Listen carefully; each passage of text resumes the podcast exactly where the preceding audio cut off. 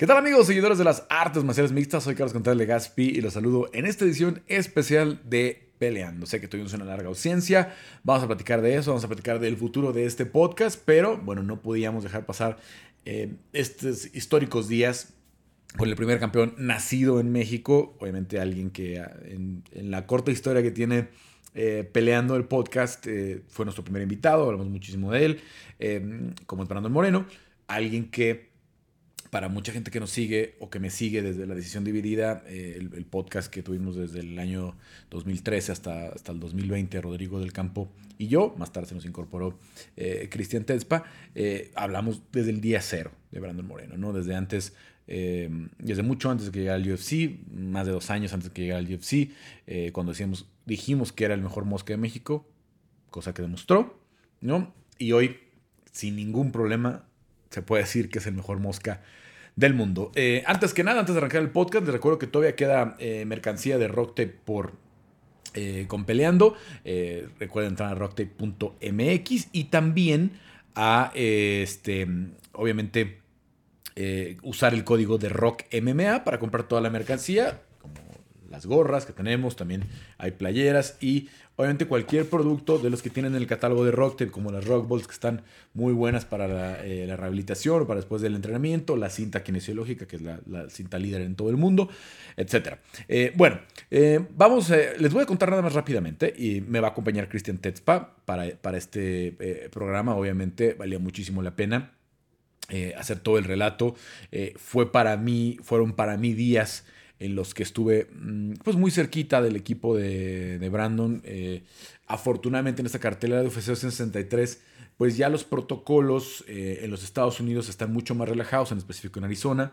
Eh, lo viví un poquito en UFC 261, pude estar ahí más cerquita con Cazula, platicar un poco con Pato Martínez, con el coach Gil Martínez, que estuvieron haciendo la esquina. pero acá, afortunadamente, pues tengo muy buenos amigos, gente muy cercana en varios campamentos. Eh, Mike Valle y Horacio Gutiérrez en el campamento de Belal Mohamed, eh, obviamente todo el campamento de, de, Brandon Moreno con el coach eh, Raúl Arbizu, Pedro Joya, este, Macio y Marcelo, incluso Tony Díaz, que, que, está ahí muy pegado con Brandon en, Las Vegas. en fin, ¿no? estar ahí muy cerquita viviendo el cierre de las preparaciones, la parte inicial del corte de peso, porque obviamente ya hay un momento en el que es muy importante darle privacidad a los peleadores etcétera, ¿no? Entonces, eh, y el regreso a Tijuana, y eh, el regreso a Las Vegas primero, y el regreso a Tijuana, y todo lo que fue el, trayecto con, el cinturón que vimos muy de cerca y, que obviamente ustedes que están eh, siguiéndome en las redes sociales, en arroba Legaspi en Twitter o en Instagram, en el MMA por Carlos Contreras Legaspi, pues pueden saber realmente, no, no les estoy contando nada, ¿no? no hay ningún periodista que esté más cerca de Brandon, no de ahora, no de hace unos meses, desde hace varios años, desde, desde pues, aquel momento en, en el que eh, lo entrevisté por primera vez, en el, verano del 2014, y pues dio aquella eh, frase de la que ya platicamos mucho en diciembre, porque esta posibilidad se pudo haber dado en diciembre, en la que me dijo que él quería ser campeón a los 25, 26 años. No se pudo por situaciones extrañas, porque él pudo haber peleado por el campeonato en UFC 255 sin problemas, todavía a los 27 años, y no sabemos qué hubiera pasado si, si, si, el, si el campo hubiera sido eh, ya enfocados en, en, Davison Figueiredo, porque primero iba a enfrentar al Express, luego lo cambiaron por Brandon Royal, luego ya sabemos el resto de la historia, las tres semanas que tuvo entre 255 y 256, y ahorita vamos a platicar mucho más de eso con Cristian. Les quiero agradecer por la paciencia, eh, nada más antes de, que llegue, de que incorporemos a Cristian al, al, podcast. Eh, les quiero contar, han sido seis semanas muy intensas de trabajar ya con ESPN Deportes. Estoy súper agradecido con el equipo de ESPN Deportes. Eh, es un equipo inmenso, eh, son muchas áreas a las, con las que hay que eh, coordinarse. algunos están en Los Ángeles, otros están en Bristol, Connecticut, donde está la central de, de ESPN. Obviamente yo no he podido pues ir a, una oficina físicamente porque todavía la situación de la, de la, pandemia no lo permite, ni en Los Ángeles ni en Bristol. Pero a final de cuentas, pues me han hecho sentir como parte de, de un equipo muy grande me han dado muchos recursos, eh, ¿no? Obviamente eh, todavía no nos da para pensar que vamos a poder hacer todas las coberturas que queramos y que yo me dedique 100% al, al asunto del MMA, pero vamos avanzando mucho y, la verdad es que me han mostrado toda la confianza. Ya tuvimos oportunidad incluso de, publicar en doméstico, publicar en inglés, en la, página de inglés.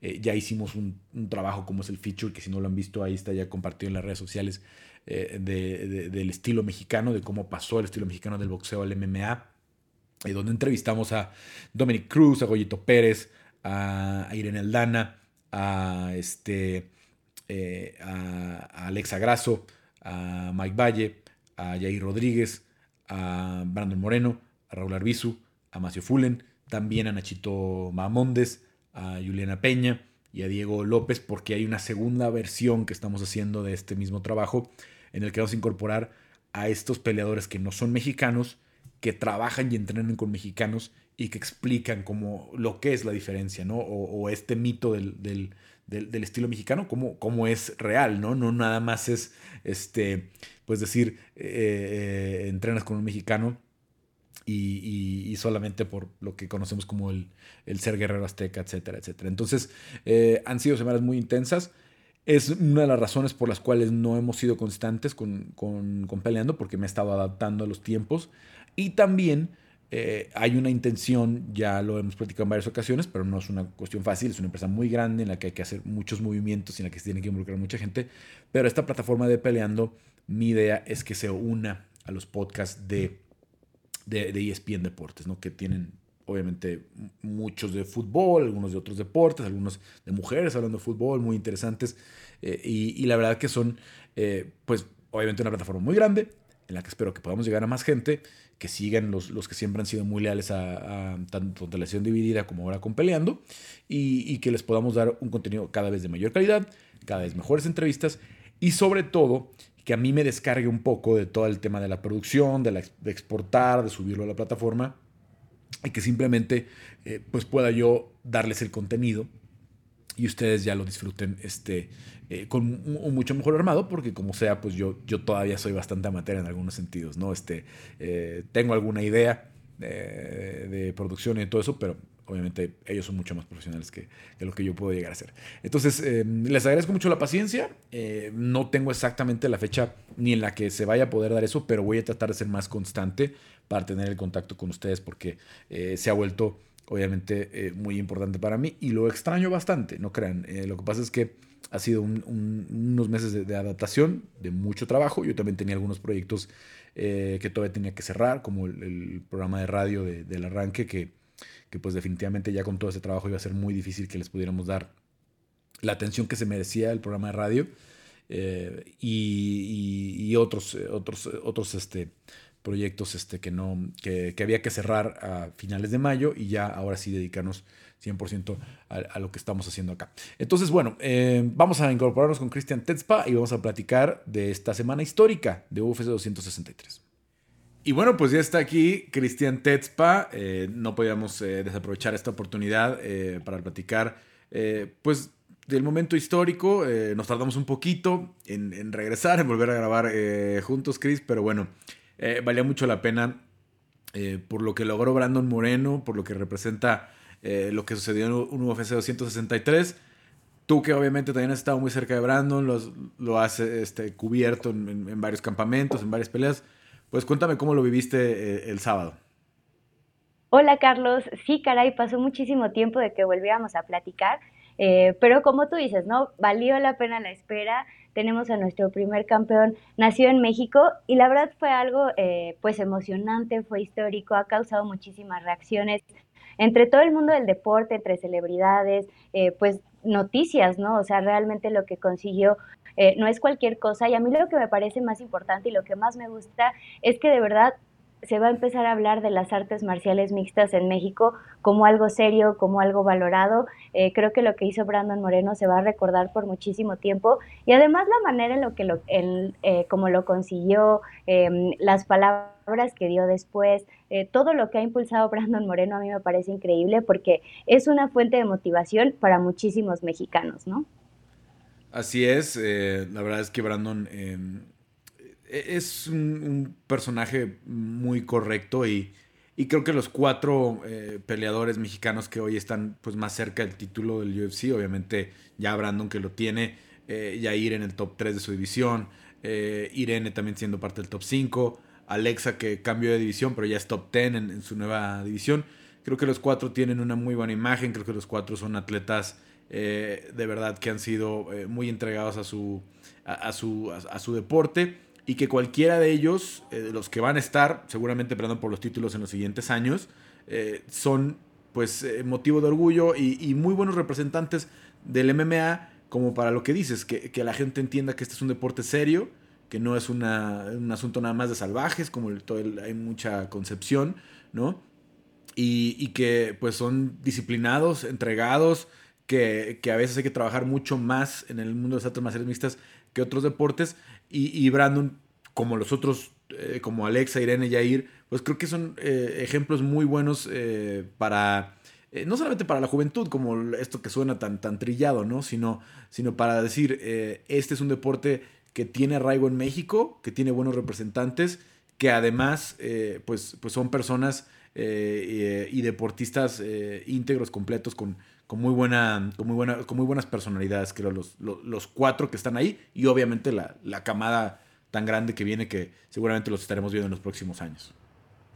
Sí, y además eh, creo que es importante resaltar, ¿no? Y, algo que también decía Brandon Moreno, o sea, fue algo que consiguió eh, no de un día para otro, o sea, fue un trabajo muy duro de muchísimos años, eh, de más de 10 años como peleador que tenía Brandon como experiencia, y además que lo hizo pues justamente sin un apoyo Em, económico significativo o apoyo del gobierno o apoyo eh, de muchísimas federaciones, ¿no? Al final el trabajo de Brandon es de respetarse y el de todos los mexicanos también que están buscando un lugar dentro de las artes marciales mixtas porque eh, pues justamente es de, mucho es de mucho sacrificio, es un camino en el que tienes eh, que dejar muchísimas cosas y confiar, ¿no? O sea, confiar y trabajar duro de que las cosas se pueden conseguir. Y creo que pues lo que hizo Brandon Moreno pues dejará claro este ejemplo.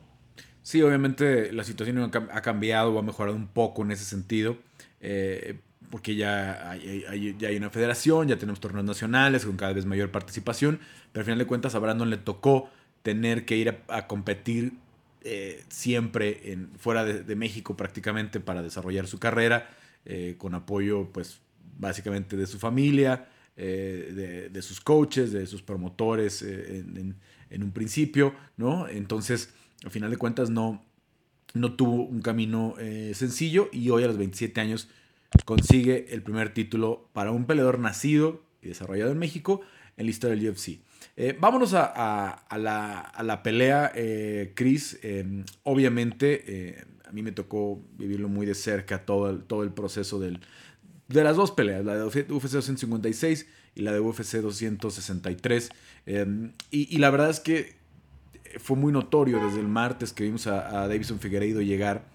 Em, se veía más grande. Se veía más grande que la, que la semana de la pelea de UFC 255, cuando venció a Alex Pérez. En la semana de, Alex Pérez creo que hizo un muy buen corte, creo que trabajó bien, aunque batalló un poquito para dar el peso en, esa de Alex Pérez. Creo que traía muy buen trabajo.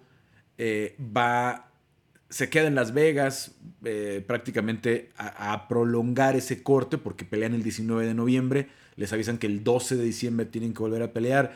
Va a la oficina de UFC el lunes por su bono, que no se lo habían dado ese sábado por la noche. Y, alarga ese campamento, digamos. Brandon fue y vino de Tijuana en un par de días. Los dos alargaron solamente el campamento que habían hecho para 255 y 256. Entonces, el cuerpo de Davison no tuvo un rebote tan alto, no, digamos que no se llegó a descuidar eh, con una semanita, dos semanitas de comer, pues lo que normalmente se le antoja a los peleadores después de pelear, ¿no? Si, si se pueden comer un pastel, una pizza, este, tomar una cerveza, que a lo mejor no lo hacen eh, durante campamento, pues no pasó en este caso eh, con Davison Figueredo porque él, él alargó prácticamente su camp. Entonces, em, en este caso, Figueiredo regresa seis meses a Brasil. Desconocemos las condiciones en las que estuvo eh, trabajando en lo, nutrimental, eh, en la preparación física. Y, la verdad es que desde que yo lo vi el miércoles la primera vez, estaba dando una serie de entrevistas ahí con el canal Combate y con otros canales que tienen los derechos, pues se le veía muy mal. O sea, se le veía muy grande. O sea, se, se veía bastante más grande que en la semana de 255 cuando yo lo vi por primera vez. Sí, em, y la verdad es que eso desgasta un buen, o sea, tanto física como emocionalmente, porque em, de diciembre, que fue la última pelea, a junio, pues fueron seis meses y fueron seis meses que además Figueiredo pidió, ¿no? O sea, como de, bueno, ok, o sea, si vuelvo a pelear con, con Brandon, pero necesito seis meses de preparación. Entonces, yo no sé si le afectó mucho eh, justamente en la parte mental el hecho de haberse enfrentado a Brandon en UFC 256 y que haya sido un peleador eh, tan difícil para él, porque al final fue un peleador muy duro, el combate termina eh, por empate, eh, toda esta situación, o sea, yo creo que a Davison sí se le metió a la cabeza, yo creo que eh, sí fue muy complicado para él. Eh, incluso como volver a enfocarse, ¿no? O sea, yo cuando veía el conteo regresivo, eh, me parecía haberlo visto bien, digo, al final, eh, pues son palabras, son entrevistas, o sea, ves lo mejor de cada entrenamiento, pero ya en la semana de la pelea, como tú mencionas, sí se veía un Davison Figueiredo eh, muy pasado de peso todavía el jueves de la conferencia de prensa, yo recuerdo que hablaba muy bajito, incluso las declaraciones, ¿no? O sea, ya eran como muy viciadas, o sea, era como lo mismo, lo mismo, de Brandon es un mal peleador, este, Brandon me, eh, lo voy a noquear en el primer episodio. Y veías por el otro lado a un Brandon Moreno eh, muy tranquilo, el, ese careo, pues incluso eh, fue cuando Davison Figueredo se calienta muchísimo y lo empuja, después viene pues este como intercambio de, de, declaraciones en redes sociales por parte de los equipos, no por parte de los peleadores. Y el viernes, el día del pesaje, pues también yo creo que sí te afecta, ¿no? O sea, el hecho de estar sufriendo muchísimo, de ver que tu rival fue de los primeros en subirse a la báscula, que tú no te puedes subir y que además eres el último porque se subió de último minuto, eh, se subió incluso con pues con el cosito este que les ponen para, para quitarse la ropa interior. Entonces yo creo que eso lo afectó muchísimo y al final no logró tampoco o sea, recuperarse al mil por ciento eh, mental y físicamente porque al final estaba muy desgastado de ese corte de peso. Yo creo que desde que iba camino a la jaula, eh, él mentalmente a mí me parece que ya iba derrotado porque desde el primer episodio lo vimos desconectado, o al menos eso fue lo que yo vi. Mira, yo he visto eh, que Brandon dice en, varias entrevistas en los medios estadounidenses que, eh, que Davison perdió la pelea en la conferencia de prensa. Y eso es cierto. En la conferencia de prensa se le vio muy frustrado, se le vio desesperado porque él tiene que hablar de un traductor, eh, eh, tenía que esperar que el traductor hablara, que, le dijera, luego él contestar, cada que hablaba lo callaban con abucheos del público, ahí en el eh, Federal Theater de, Arizona, porque el público estaba entregadísimo con Adesanya, con Brandon y con Nate Díaz. Lo que hiciera Nate Díaz se lo iban a celebrar, lo que hiciera Adesanya se lo iban a celebrar, y todo lo que hizo Brandon se lo celebraron, ¿no? Si dijo Viva México y todo el mundo se emocionó. Entonces, Davidson, creo, desde ahí se empezó a frustrar y por eso en el careo lo empuja. Yo me iría más atrás. Yo creo que Davison perdió la pelea eh, en la patada baja en el, tercer round del, primer combate. Del primer combate. Porque Davison eh, tenía control relativamente de la pelea en los primeros dos rounds. Estaba pareja, la pelea de 255, pero tenía control todavía. Él, iba ganando la pelea, digamos. En el tercero se le cambia totalmente la tortilla. Es cuando le, deducen el punto y empieza a venir eh, su caída natural, porque normalmente Davison se agota en el tercer round, eh, empieza a venir su caída natural de, que pierde gas, pierde cardiovascular. Y en el cuarto round, Brandon lo sacude, Brandon lo lastima, lo lleva al piso, está cerca de finalizar. Y, ahora, ahora, Chris, yo creo que ya he visto unas 50, 60 peleas de campeonato, yo creo, en, mi, en mi, carrera como periodista de artes marciales mixtas. Yo nunca he visto la cara de un peleador como la que le vi a Davison entre el cuarto y el quinto. Estaba pálido, estaba vencido, estaba derrotado entre el cuarto y el quinto, ¿no? Eh, Brandon creo que le da vida a Davison en el quinto cuando se, se jala el brazo izquierdo, ¿no? Que incluso en la transmisión Joe Rogan dice que tiene el brazo roto, Brandon, empiezan a asumir que Brandon tiene el brazo roto por, por el movimiento que hace. Entonces, ahí le cambia totalmente el semblante a Davison, porque de estar aterrado, de estar pálido, ¿no? Este, el dios de la guerra estaba muerto, estaba este, eh, aturdido, cuando ve que Brandon hace esa seña, se da cuenta que Brandon ya no tiene el brazo izquierdo. Se da cuenta que, que ya no va a poder tirar sus combinaciones como, como, lo, como lo estaba haciendo. Y eso lo ayudó a sobrevivir en el quinto round, ¿no? Porque ya Davison hizo muy poco, solo lo suficiente para amarrar el quinto round, eh, que es el que logra que sea un empate mayoritario de la pelea. Si Brandon saca el quinto round, probablemente gana la pelea con, con, la, con la, deducción del punto.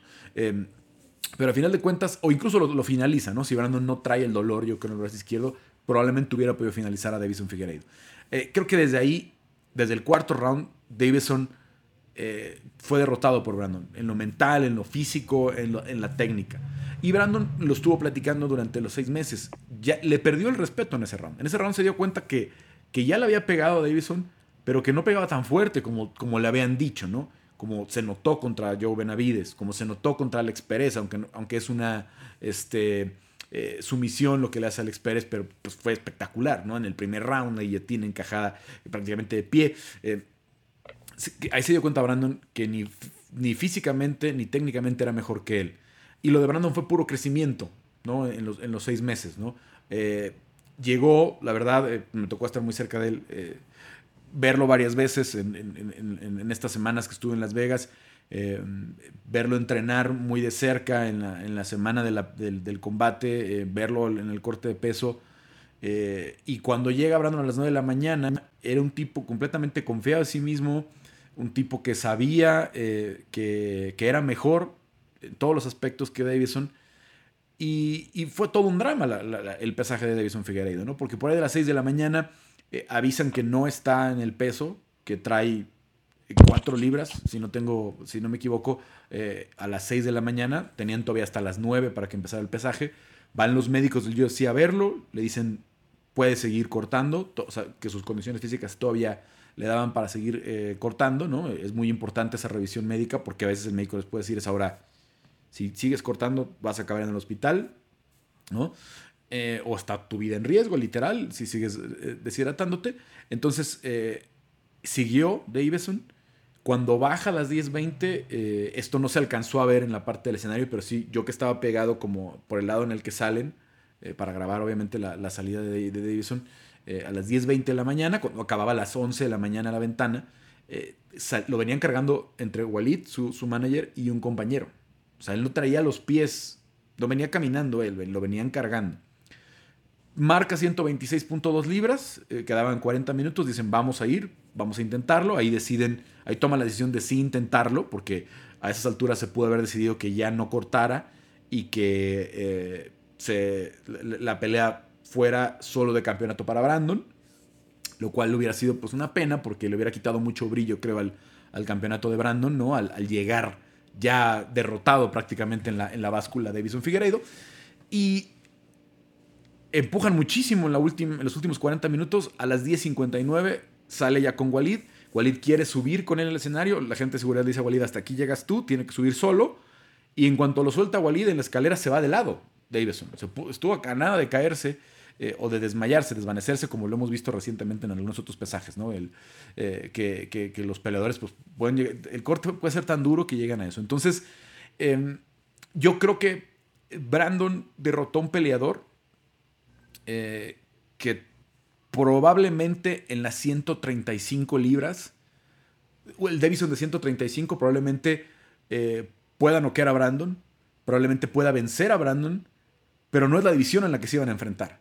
En 125 yo ya no veo cómo Davison le pueda ganar a Brandon porque siempre va a tener un pretexto de, lo físico. Siempre va, siempre va a decir, tuve que ir al hospital por el corte la, primera vez, esta vez no fue al hospital, pero estaba completamente, estaba destruido después del, del, pesaje. Si yo tenía la certeza de que Brandon podía ganar esa pelea eh, eh, en la semana, el viernes estaba convencido. O sea, el viernes yo estaba seguro, incluso lo hablé con el coach Arvizo, le dije, yo creo que Brandon lo va a poder someter entre el tercero y el cuarto, porque ya Davison no va a tener gas más allá del tercero y el cuarto. Si logran alargar la pelea hasta esos rounds, no va a pasar ya de ahí Davison, porque eh, obviamente el jiu-jitsu de Brandon es muy bueno, y así justo lo imaginaba, ¿no? Yo ya un Davison muy desgastado, agotado prácticamente, y a Brandon en su mejor momento físico, entre el tercero y el cuarto round, y así se presentó. Entonces, eh, no hay que quitarle mérito. Davison es un muy buen peleador, de verdad. O sea, vencer como venció dos veces a, Joe Benavides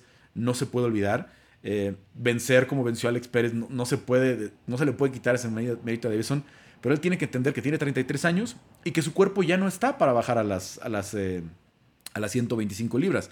Sería interesante ver lo que puede hacer en, 135. Yo creo que Davison en 135 rápidamente puede meterse al, top 5, ¿no? Creo que puede llegar y, vencer a varios de los gallos que están por ahí. Ya no sé si le alcance para ganarle a, al Jaman Sterling o a, o a Piotr Jan, pero eh, la verdad es que tiene que entender el brasileño que en 125 ya no puede darle pelea a Brandon, ¿no? O sea, a lo mejor si Brandon en, un futuro sube a 135 o algo por el estilo, sería interesante ver esa tercera parte de la trilogía, pero yo ya no le veo sentido. Sí, la verdad es que, eh, como tú mencionas, o sea, yo veo a Davison Figueredo más en la división gallo, eh, también por la musculatura que tiene, ¿no? O sea, es un peleador que desarrolla muchísimo músculo, eh, pues naturalmente, o sea, hay personas así, o sea, que nada más hacen esto y ya hicieron muchísimo músculo. Y Figueiredo es este tipo de, de personas. Entonces, tuvo un gran camino en el peso mosca, eh, prácticamente la única pelea que había perdido era la de Jussier Formiga antes de, de, lo que sucedió con Brandon Moreno. Y sí quería agregar algo a lo que dijiste de que eh, Davison había perdido el cinturón justamente desde la primera pelea. A mí también me parece que ha de ser muy difícil eh, mentalmente, pues justamente que termine la pelea, el resultado es un empate mayoritario, eh, que haya retenido de esa manera el cinturón y que la gente esté prestando atención a lo que hizo Brandon Moreno, o sea, porque esa noche la verdad es que también lo hizo de manera espectacular. Brandon se robó la atención, se robó las cámaras, eh, también por el carisma que tiene, por todo lo que envuelve a Brandon Moreno, pues la verdad es una personalidad que tiene muchísima luz y pues también como campeón ha de ser muy difícil pues que la ovación se la lleve tu rival, ¿no? Que al final no se quedó con el cinturón, tú tienes ese cinturón, pero todas las cámaras pues son para el retador. Entonces yo creo que esa parte también es muy complicada y creo que eso también le llegó a afectar muchísimo en este camino y jamás se le pudo salir de la cabeza. No, yo estoy la verdad convencido y, ya en el, ya en el, en el tercer... Eh, en, la, en, la, perdona, en la segunda pelea ya arrancando, de verdad nunca vi un CC Davidson tan agresivo, nunca vi un CC Davidson que se quiso comer a Brandon, eh, o no podía, porque Brandon lo hizo muy bien, caminó muy bien, eh, lo, lo, prende Brandon con un jab eh, cuando está, como, yo siento que está dando un paso Davison y por eso lo agarra con muy poca estabilidad, y con el, con el inicio de la combinación, porque Brandon iba a tirar un 1-2-3, Sigue, sigue Brandon, digamos, tirando eh, el 1, 2, 3, pero desde que conectó el jab, lo mandó al suelo. Y, y, ahí incluso Brandon tuvo una, una, posibilidad de terminar la pelea muy temprano en el, en el, en, el primer round. Sale al segundo, Davison consciente de que perdió, es cuando trata de meter la guillotina a Brandon, pasan unos segundos en el piso sin realmente avanzar mucho en la posición eh, Davison. Eh, Brandon tiene un muy buen juego de piso, que creo que lo vio el equipo de Brandon de, de Davison Figueredo, me sorprende muchísimo porque eh, pues sería no conocer a, Brandon, ¿no? Eh, claro, si solamente viste la pelea con, con Kai Cara France eh, o con Yusier Formiga, pues probablemente viste un Brandon peleando más de pie, pero con Askarov pasó mucho tiempo en el piso, ¿no? Superó a, Askarov, creo, en el piso Brandon, con, somete a, a Dustin Ortiz, sometió a Luis Smolka, o sea, no es un boxeador, Brandon, ¿no? de, origen. Claro que ha mejorado muchísimo en su boxeo, desde que está con él eh, eh, Javier Drift Cortés, eh, desde la pelea de Kai Cara France, que dijo, voy a pelear completamente de pie con un striker como es Kai Cara, de un gimnasio tan prestigioso como es en el que entrena Kai Cara, ahí con Israel Adesanya, con Dan Hooker, ¿no? con algunos de los mejores este, de, la, de, la, de, la división, ¿no? con Alexander. ¿no? Entonces, es un, es un, este, es un, es una, es un mérito tremendo lo que, lo, que, lo que tiene Brandon y me parece que obviaron de una forma absurda, ¿no? Todo lo que, lo que tenía para ofrecer eh, Brandon Moreno y, no sé si te pasó, para mí fue una, fue, un momento yo, yo, narré aquella vez con, junto a Rodrigo del Campo para W Deportes la pelea de Brandon contra Sergio Pettis. Y recuerdo mucho el primer round, eh, este, ahora sí que eh, quedé como un estúpido, porque eh, cuando Brandon cierra, el, fue, en el, fue en el mismo lado, me tocó ver completamente de frente cuando Brandon en el primer round mete a Sergio Pettis en, una, en, una, en un mataleón, está cerrando el candado del cuerpo, y yo dije en la transmisión, de aquí no sale Sergio Pettis. De aquí no sale nadie, porque Brandon tiene muy buen jiu-jitsu. Después nos enteramos que Brandon tenía lastimada una mano en la, en la, pelea de la Ciudad de México, ¿no? Que es lo que no le impide cerrar bien su mataleón y por eso escapa Sergio Pettis. Y es lo que le da a Sergio Pettis la oportunidad de ser superior a Brandon en, en el transcurso de los cinco rounds. Y la verdad es que tampoco le vamos a quitar ese mérito a Sergio. Sergio es un peleador muy técnico que, que lo hizo muy bien esa noche. Eh, pero entonces cuando lo vuelve a meter justo de, frente a la jaula a, Davison eh, en, el, Mataleón, eh, me dio a mí mucho gusto que ahora sí terminara la pelea, que ahora sí llegara ese, ese, ese cierre, porque pues el Jiu-Jitsu de Brandon sabemos que es lo que lo, llevó primero al, UFC, es lo que lo conectó con Henry Sejudo, ¿no? que Henry Sejudo es el que le ayudó a abrir las puertas de, de UFC a, a, Brandon en una, en una historia que tú conoces muy bien también, eh, de la cercanía que tenían eh, Henry y, Brandon en su momento, de cómo Henry es el que empieza a impulsar con Dana White. Dana, Brandon tiene que estar, tiene que estar, porque hizo dos campamentos completos con él. Hizo el campamento de la pelea de Usier Formiga y el campamento de la pelea de, de Johnson, la primera de, de este... Eh, de, de, Henry contra Dimitrius. Y es cuando Brandon tiene su primer acercamiento, cuando acompaña ya a Las Vegas, a Henry, está en, el entrenamiento público, eh, empieza a, verse ya Brandon en el entorno de una pelea de campeonato de UFC y acercarse.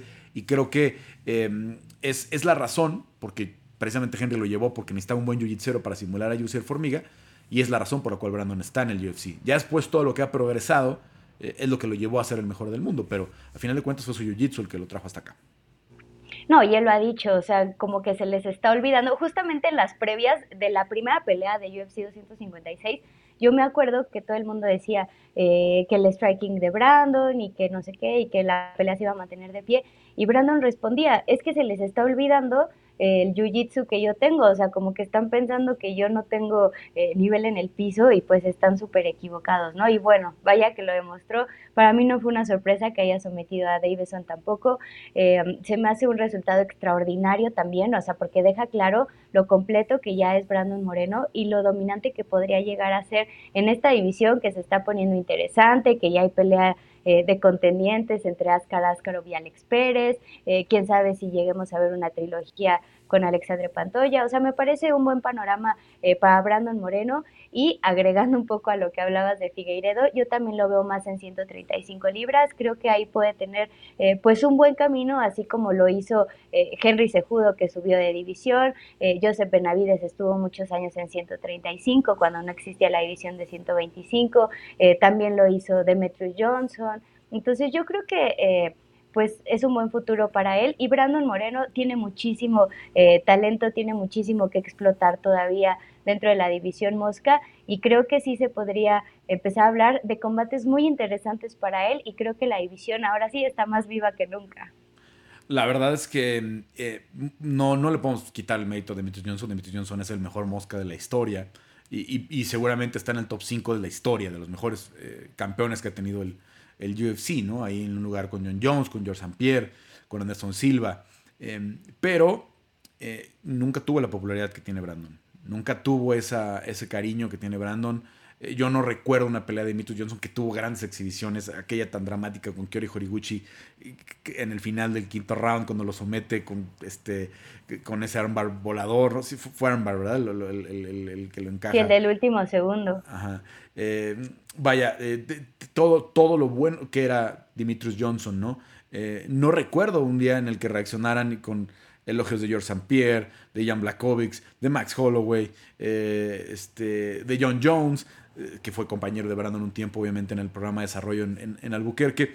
Eh, yo no recuerdo una noche así, ¿no? En el que el mundo se le entregara así. Adesanya estaba encantado con Brandon, eh, platicando con él, obviamente entre los que van por ahí a felicitarlo, Brian Ortega, e y Cortés, Kelvin Castellum, que estaba ahí, Justin Gage estaba encantado. O sea, yo no recuerdo ese fenómeno de, de, de Johnson, tampoco eh, que tuviera una entrega así en el pesaje, en la conferencia, eh, en la arena, ¿no? Este, claro que se le celebraron sus grandes triunfos eh, a, Dimitrius y no, y digo, técnicamente Brandon está lejísimos, ¿no? Brandon tiene que defender siete, ocho veces para poder sentarse en la misma mesa que Dimitrius Johnson, pero a final de cuentas yo, yo creo que en el nivel popularidad y en el cariño del público, a Brandon lo adoran, no los mexicanos. O sea, hoy es, creo, el campeón más querido dentro del UFC, ¿no? En el que a todo mundo le da gusto que sea eh, el que tiene el cinturón. Obviamente hay más vendedores, ¿no? Obviamente Conor McGregor sigue siendo el gran vendedor, obviamente Jorge Masvidal es un, es un gran vendedor. Eh, si siguiera Javib, pues, pues, pues Javib. Pero en este sentido de, que la gente diga, le dé gusto que Brandon sea el campeón, yo creo que como nadie. ¿eh? Por ahí creo que Rose tiene un efecto similar, porque también Rose tiene ese carisma, ¿no? esa, esa, esa conexión con, la gente, pero eh, no, no veo eh, otro campeón así de, de querido en ese sentido. Sí, la verdad que gusto, o sea, porque de Brandon Moreno eh, todo el mundo ha recibido cosas buenas, o sea, por eso es que lo quieren tanto, o sea, porque a Brandon Moreno eh, como medio de comunicación le pides una entrevista y nunca te va a decir que no y siempre, así aunque esté súper cansado, eh, siempre va a estar dispuesto a hablar, a hacerlo de buena manera, su trabajo como analista en las transmisiones de UFC Español. Ojalá, que, ojalá que pueda todavía, porque la verdad es que en los últimos días le ha cambiado mucho esa situación. Complicado. Sí, a lo mejor antes le pedían 10 entrevistas al mes, ahora le van a pedir 50, ¿no? Este, Y sobre todo muchos medios que en México, eh, que es normal, tampoco yo, no, vamos a, eh, este, veo mucha gente, muchos puristas que sí, váyanse eh, a la goma, los medios que no apoyaban, es normal, obviamente tenía que pasar esto, tenía que haber un campeón desarrollado en México para que muchos medios le pusieran la atención a las artes marciales mixtas. No tiene nada extraño en muchos deportes en los que ha pasado lo mismo. pero a final de cuentas, creo que la atención para Brandon va a ser muchísima, muchísimo mayor. ¿no? Va a haber muchos más ojos en, sobre de él eh, eh, y muchos más medios que a mí, a mí que mucha gente que sabía que yo estaba pues cerquita de él, así de, oye, pues no nos puedes pasar a Brandon así. No, o sea, yo no, no, este, gente que no, que, digo, no quiero ni mencionar los medios porque no, no quiero hacer quedar mal a nadie, pero pues medios que pues jamás hubiera pensado que que me iban a escribir a mí y no me quiero imaginar el celular de Brandon, de su manager, de la gente de las relaciones públicas de UFC, de todas las solicitudes que están haciendo ahora. Entonces, ojalá que pueda mantener ese, e, e, ese buen ánimo que, pues tú y yo sabemos que siempre tiene para, para, para las entrevistas y todo eso, pero pues la demanda ahora va a ser mucho mayor.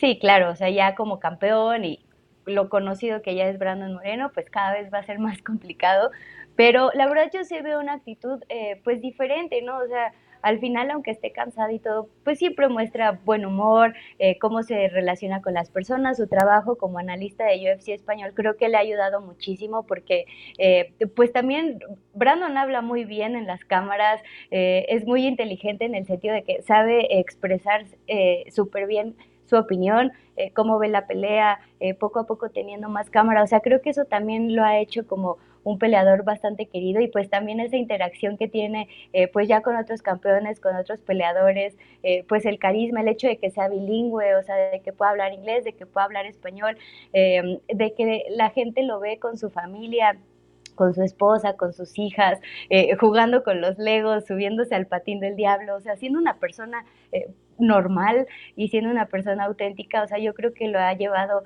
a esos niveles y creo que por eso es el cariño que sienten tantas personas por él, ¿no? Y además, eh, pues el camino que tuvo para coronarse, el camino que tuvo en estas dos peleas, el hecho de haberse robado, eh, pues justamente la atención y las cámaras, o sea, yo creo que ese es el fenómeno de Brandon Moreno y creo que va a perdurar por mucho tiempo, ¿no? O sea, porque la gente lo va a seguir queriendo, Brandon va a seguir siendo extraordinario y creo que eh, pues sí tiene ese potencial, pues justamente para quedarse como uno de los, de los campeones más queridos. Sí, en ese sentido, como dices, le ha ayudado mucho el rol de, comentarista, de analista, eh, que, cumple ahí con, con, con Chito Vera con, Santiago Poncinibio, ¿no? Eh, hay una rotación, ¿no? Brandon está en uno de cada tres eventos aproximadamente, porque ahora se les juntó, porque tuvo pelea Poncinibio, porque tuvo pelea Chito, porque tuvo pelea Brandon. Eh, vamos a ver cómo eh, se descargan en los siguientes este, meses en ese sentido.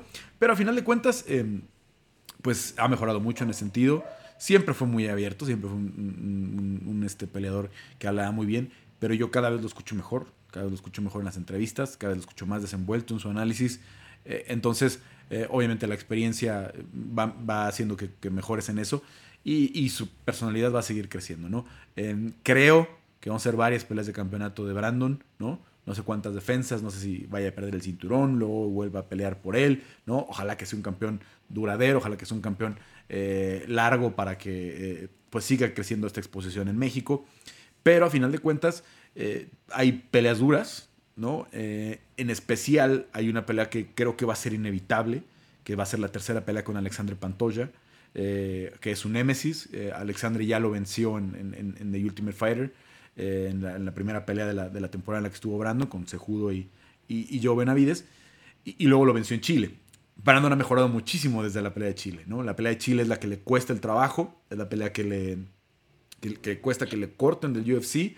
Y, y, de ahí ha venido una evolución importantísima de Brandon. ¿no? no es el mismo que peleó con Alexander Pantoya, sin duda. Entonces yo creo que esa pelea se va a volver a dar.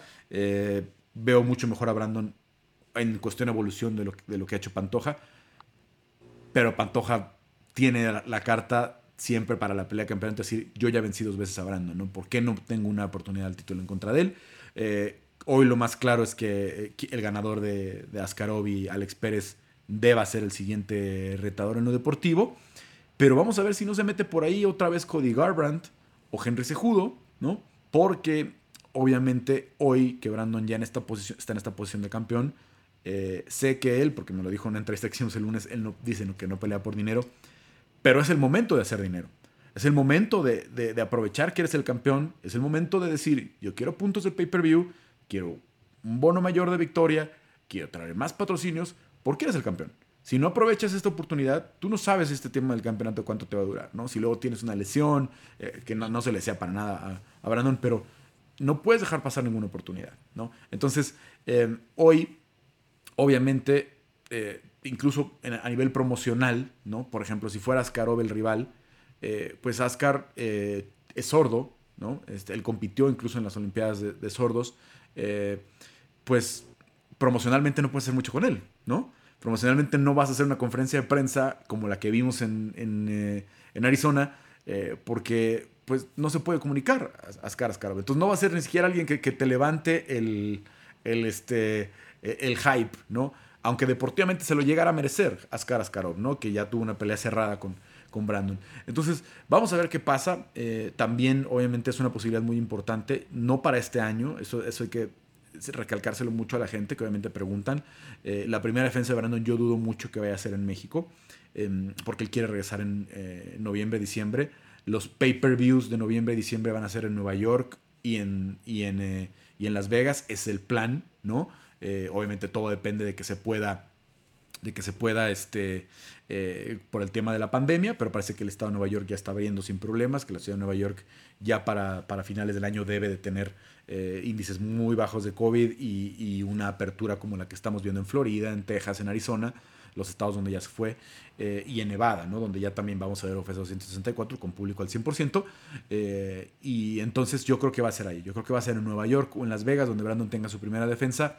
Y entonces a partir de ahí sí empezar a calcular mayo, junio de 2022 con esa posibilidad de que fuera Brandon Moreno en contra de, a mí me encantaría, Henry Sejudo, ¿no? En la, en la, en la Nación de México estoy seguro que se llenaría, que se venderían los boletos en unas cuantas horas, ¿no? Este, porque Sejudo es querido en México, vino muchas veces a pelear, vino muchas veces a dar seminarios, eh, su familia es de acá de la Ciudad de México, y tienen esta historia, ¿no? Tienen esta historia este, que la verdad a mí me conmovió mucho. Platiqué con Brandon el lunes y estuve a punto de, la verdad, de que, que me ganara la lágrima. Em, porque eh, vieron el video, me imagino que tú lo viste y lo vio todo el mundo, en el que Sejudo le contesta a Brandon, lo hicimos juntos, pero ahora que tienes el cinturón vas a escuchar muy pronto de mí, ¿no? Entonces, eh, yo, yo estaba seguro lo que le había dicho Brandon antes, pero no lo vimos grabado, ¿no? Entonces yo se lo quería preguntar. Brandon me dijo el lunes, me dijo, eh, le dije, pues mira, canijo, es, nunca tuve la oportunidad de agradecerte todo lo que hiciste por mí, pero este es el momento de agradecértelo. Este, y, de verdad, te juro que me está entrando ahorita la lágrima otra vez porque eh, a mí, eh, que estuve muy cerca de esa situación, porque yo era de los, de los más... Eh, de, los más entusiastas de que Brandon tenía que estar en el UFC y me acuerdo como Henry todo el tiempo decía Brandon va a estar en el UFC, Brandon va a estar en el UFC y luego como se dio la circunstancia en Tough que no que la verdad ni voy a mencionar por qué pasó o cómo hubo un rompimiento, porque la verdad es que no hubo un rompimiento como tal, sino que nada más se distanciaron. Eh, no hubo una discusión en la que se mentaran la madre o algo por el estilo, pero se distanciaron. Y a mí me dolió ver eso, porque Henry, eh, pues yo me acuerdo, este, cuando Brandon solamente tenía a, a Maddie, a su hija eh, mayor en aquel entonces, pues Henry era el tío de Maddie, ¿no? Henry estaba muy cercano como familia y, luego ver que se rompió todo en Tov.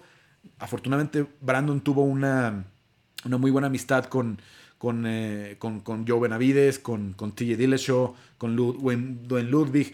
O sea, hizo también muy buenos amigos que lo ayudaron mucho ya en el camino dentro del UFC. Pero eh, cuando se rompió eso, a mí pues se me cayó un poquito o sentí, sentí feo, no lo puedo negar, porque yo a Henry le tengo mucho aprecio también. Eh, Henry, sé que es un personaje a veces imposible de digerir en las redes sociales, pero como persona, todas las veces que yo me he sentado a platicar con Henry, la más reciente hace como un mes, eh, acá que vino a dar un seminario a la, Ciudad de México, que me senté un buen rato a platicar con él, que me contó que su novia estaba embarazada, este, eh, que era niña, lo que estaban esperando, todo eso. Henry tiene un nivel de inteligencia eh, dentro de la jaula, de todo lo que te comunica, te cuenta. Y, y, algo que platicamos, me dijo, mira, las únicas peleas que me interesan es Alexander, porque hoy tiene el cinturón, yo quisiera ser campeón en tres divisiones. Y la de Brandon por la historia que representa, porque sé que lo que va a representar dos mexicanos peleando, que saben que éramos amigos, que luego nos distanciamos, todo eso va a vender muy bien, ¿no? No es que yo quiera pelear con Brandon, pero creo que son las dos peleas que podían representar dinero. Brandon no quiere, Brandon no le interesa ni, ni pelear nunca con él, ni pelear nunca con Joe Benavides, con la gente que le ayudaron, pero creo que promocionalmente es la pelea que el UFC va a querer hacer. ¿no? Que se van a sentar en algún punto con, con Henry y le van a decir, ¿cuánto quieres? Queremos que pelees con Brandon, ¿no? Porque saben que tienen una joya promocional en Brandon, que es un, que es un tipo muy vendible, pero que hoy no tiene esos rivales, ¿no? Ni Pantoya, ni Alex Pérez, ni, ni Askar Askarov, eh, ni Brandon Royval para una revancha, no sé, este, eh, eh, ni Manel Cape, que viene llegando como un gran prospecto hoy la división no tiene esos, ese tipo de personajes, ¿no? Este, eh, que, dijeras puede calentar mucho una pelea con Brandon. Sí, la verdad es que qué complicado, pero pues a mí también me emocionaría un combate así, la verdad es que tenerlo en México eh, sería increíble, entonces pues ojalá, hay que, hay que cruzar los dedos. Porque además, eh, Chris, hay que decirle a, a, la gente que está escuchando el podcast, que nos está viendo, el, a ver, un pay-per-view, eh, una pelea de campeonato, casi siempre va a ser pay-per-view. Hay algunas excepciones. En Uruguay, por ejemplo, Valentina Shevchenko llevó el, cinturón de las 125 eh, libras y no era un pay-per-view, fue, un Fight Night. Pero eh, en este caso, creo que con el, hype que tiene Brandon, con la popularidad que trae Brandon, tiene que ser un pay-per-view. Y un pay-per-view aunque sea la Ciudad de México, tiene que recaudar más de un millón de dólares la, taquilla, ¿no? ¿no? Puedes poner los boletos, digamos, en los mismos precios que hemos visto eh, para las últimas Fight Nights, para la Fight Night cuando fue Brandon eh, Estelar, cuando ahora que fue Jair contra Jeremy Stephens, tienes que poner los boletos arriba de 12, de 15 mil pesos, los boletos de hasta arriba, ¿no? De, perdón, de hasta abajo, los boletos de piso. Entonces, sí tiene que ser algo muy atractivo y tiene que ser algo en el que UFC sepa que se va a vender. Obviamente, vas a tener la posibilidad, sobre todo dependiendo qué pase con Jair en el, futuro, en, el futuro reciente. Ahorita platicamos, ahorita te pregunto qué piensas del, caso de Jair, pero puedes traer a Jair también para ser más sólida la cartelera, ¿no? En caso, obviamente, si Jair también fuera a pelear por campeonato, bueno, pues ya sería una locura, no necesitarías, creo, tener ese judo con dos mexicanos peleando por cinturón, ya sería otra, otra locura. Irene, que también está cerca, y es probable que Alexa también para esas fechas ya tuviera una pelea sino de título de contendiente, ¿no? Estamos hablando de aquí a un año, ¿no? Alexa creo que está una o dos victorias de pensar en Valentina, ¿no? Este, eh, obviamente decir el nombre Valentina puede espantar a cualquiera, pero Alexa ya está en ese nivel, ¿no? Alexa ya está en el top 10 de la división. Y con lo bonito que pelea Alexa, con lo emocionante que fue la pelea con Macy Barber, eh, también prendió mucho al público, también emocionó mucho a los fans, eh, no solamente a los mexicanos. Entonces, no nos sorprenda que para esas fechas del de, primer semestre de 2022 tengamos no solo a Brandon, sino a un segundo mexicano o mexicana peleando por, por cinturón, ¿no? Entonces, vamos a ver cómo se va desenvolviendo todo. Eh, creo que es un gran momento, el momento que esperamos pues los que llevamos aquí muchos años en, las, en, las, coberturas. Ya me envejecí en todos estos años. No tanto, no, tanto como yo. Pero, pero bueno, o, tú piensas diferente, ¿cuándo te gustaría, eh, te gustaría que Brandon a lo mejor se esperara para poder defender en México? No, yo creo que em, la verdad, Brandon Moreno siempre ha sido un peleador eh, pues muy activo, o sea, lo vimos en este último par de años y yo creo que le haría bien una defensa más, eh, agarrar confianza y entonces sí, además agarrar más todavía más popularidad y entonces traerlo a México, ¿no? También para que las circunstancias sean un poco más seguras eh, en el país en cuanto a la pandemia y para darle tiempo justamente también eh, pues a ir de que pueda pelear pronto ya después de, lo que vimos y eh, pues también pensar en, Irene, ¿no? Que va a tener esta pelea el próximo 10 de julio entre Yana Kunitskaya y lo que pueda suceder con Alexa, que también eh, me parece que tiene un futuro muy prometedor, es una división muy corta, es una división en la que podría tener una oportunidad pronto. Entonces yo creo que sería eh, pues espectacular este escenario y que Brandon llegara ya con una defensa, creo que sería pues lo mejor, ¿no? Sí, de verdad como se están moviendo las cosas, eh, yo creo que Alexa está a una pelea, ¿no? De, de, de, la de contendiente. Creo que tiene que ganar una más, ya dentro del top 5 a lo mejor de la división.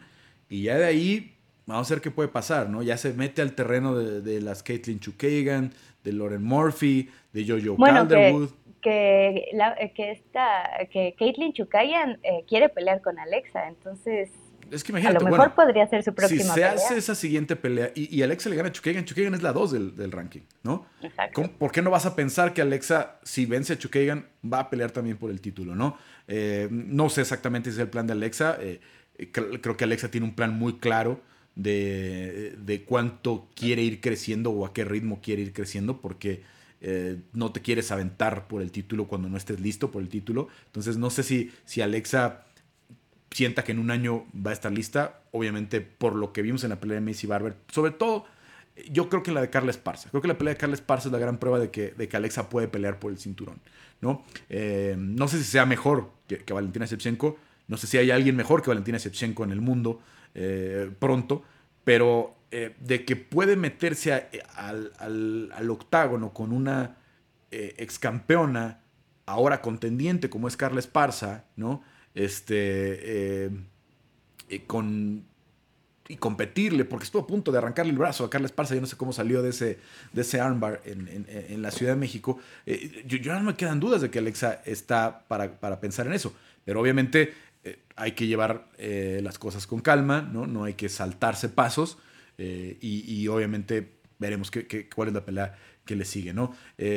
hoy hay movimiento, hay, algunas peleas importantes. Ya Lauren Murphy le ganó a Jojo Calderwood, parece que tiene levantada la mano con, con, Valentina. Yo no descartaría lo que pueda pasar, sobre todo si Cintia Calvillo le gana a Jessica Andrade.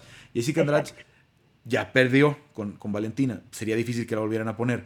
Pero si Cintia gana, podría ser, dependiendo qué suceda con, con Lauren Murphy, ¿no? Y sobre todo si Cintia gana de forma convincente, podría ser la siguiente retadora, ¿eh? eh, eh Cintia Calvillo.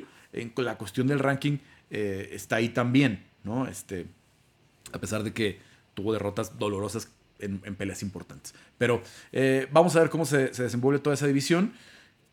Lo que sí me queda claro es que estos cuatro van a tener más peleas de campeonato, ¿no? Que no es la última pelea de campeonato la que, la que vimos, ¿no? Que tanto Irene como Alexa y Jair van a tener también su oportunidad en algún momento. Eh, obviamente creo que la que está en una posición más apremiante es eh, Irene, porque ya estuvo a una, ya estuvo la pelea contendiente con, con, Holly Holm, pero otra vez está en una muy buena posición de vencer a Kuznitskaya. Con Holly, eh, que estuvo fuera, no sé cuándo pueda regresar Holly. Con Germain de Randami, que acaban de operar de la mano hace, unos meses. Y Juliana Peña, siendo la, contendiente, si gana Irene, debe de, decir, estoy lista para Amanda. Estoy lista para, para pelear por el, por, el, por el título. Porque si algo me queda claro es que eh, los fans no les interesa volver a ver a Amanda contra Holly ni Amanda contra Germain, porque eso ya lo vieron. Eso, eso ya pasó. ¿no? La que puede traer algo diferente a la mesa es Irene, ¿no? La que puede traer algo eh, diferente, o en su caso, como lo hizo al vencer a Sarah McMahon, Juliana Peña, ¿no? Entonces, sí creo que la gente quiere ver nuevas contendientes. Eh, Irene eh, también tiene un, carisma bastante, eh, ¿cómo decirlo?, como contagioso, ¿no? Tiene muchísimos fans, la quieren muchísimo los fans estadounidenses, les encanta su boxeo, les encanta su estilo siempre agresivo. Obviamente sabemos que la pelea con Holly no fue para nada el 100% de, de, de, Irene, ¿no? Ya después nos enteramos que estaba esta lesión en, el pie izquierdo que le quitó muchísimo de, su base, de su confianza. Entonces yo creo que, estas peleas de campeonato vienen para ellos en el, transcurso del, siguiente año y también vamos a ver a los que vienen llegando, ¿no?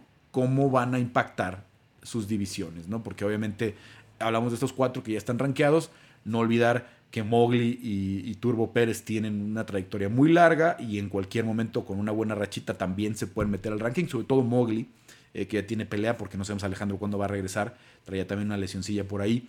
Eh, eh, Cazula Vargas, que es digamos el más atrasado porque pues apenas pudo ganar su primera pelea, y me refiero en comparación con, los otros dos, porque obviamente Cazula tiene muchísima experiencia y, y también entrenó a los mejores gimnasios del mundo.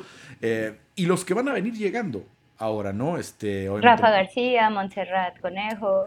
Eh, de reciente debut, viene Víctor Altamirano, el Contender Series, viene este... El Hoover. Lupita Godínez, que, acaba de debutar. Eh, es un momento importante, es un momento en el que las, las divisiones, es, eh, Fer Padilla, que ya tiene su contrato asegurado después de lo que hizo en el Dana White Looking for a Fight. Entonces, viene un momento en el que vamos a ver unas divisiones muy enriquecidas, muy sólidas, ¿no? Eh, ya con más presencia de peleadores eh, nacidos en México y una nueva generación, porque llegamos a tener 10, 12 peleadores activos eh, después de la primera generación de The Ultimate Fighter, ¿no? Pero ahora ya vienen de, diferentes caminos, ¿no? Ya vienen de diferentes gimnasios, ya vienen de recorridos diferentes y creo muchos, pues ya con todo este bagaje que trajeron los de las primeras generaciones, ¿no? Este, que se trajeron muchos de ellos para, para ser, eh, para ser entrenadores ya o compañeros veteranos como Macio, por ejemplo, que está en la esquina de, Brandon, ¿no? Y, Macio, que fue pues, de, la, de, estas eh, primeras figuras del MMA mexicano que después entra de Ultimate Fighter, ¿no? Y que está obviamente con su posibilidad de, entrar.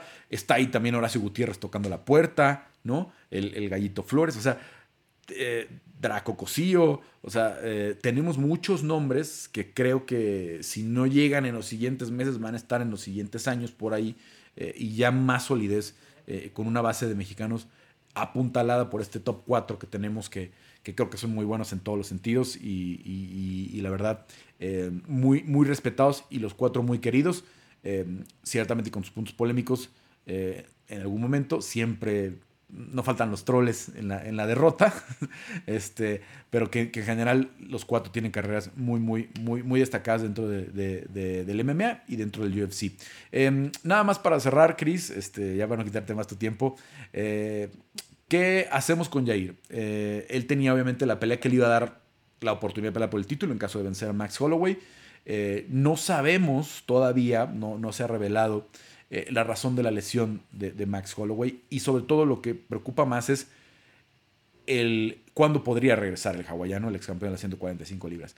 Porque si puede regresar y la pelea solamente la retrasas unas semanas, no tiene, no tiene sentido tomar otra pelea. Pero si no puede pelear en el año, ¿qué hacer para, para Yair? ¿Esperarse hasta septiembre para ver qué pasa con Brian y, Alexander Volkanovski? ¿O tomar una, una pelea que te puede seguir manteniendo como, como contendiente al título, que puede ser eh, Edson Barbosa, ¿no? Porque ya está mejor rankeado. O el otro que ha venido levantando la mano y pidiendo todas las peleas posibles, que es eh, Giga Chikatse, ¿no? Este, que viene de una exhibición tremenda con, con Cobb Swanson. Em, ¿Qué hacemos con, con Jair o cómo, o cómo te gustaría a ti que se, se, desarrollara esta situación? Qué escenario tan más complicado, ¿no? O sea, porque eh, o sea, por cualquier dirección que, pienso, o sea, se me hace eh, muy difícil y muy peligroso para él, porque por una Pero ya no va a tener peleas fáciles. ¿eh? A estas alturas no, no, no hay una pelea que digas, esta está fácil de ganar, y por el otro lado, nadie debe subestimar a, subestimar a, Jair, porque Jair puede ganarle a cualquiera, incluido Max, incluido Barbosa, incluido Giga Chikatz.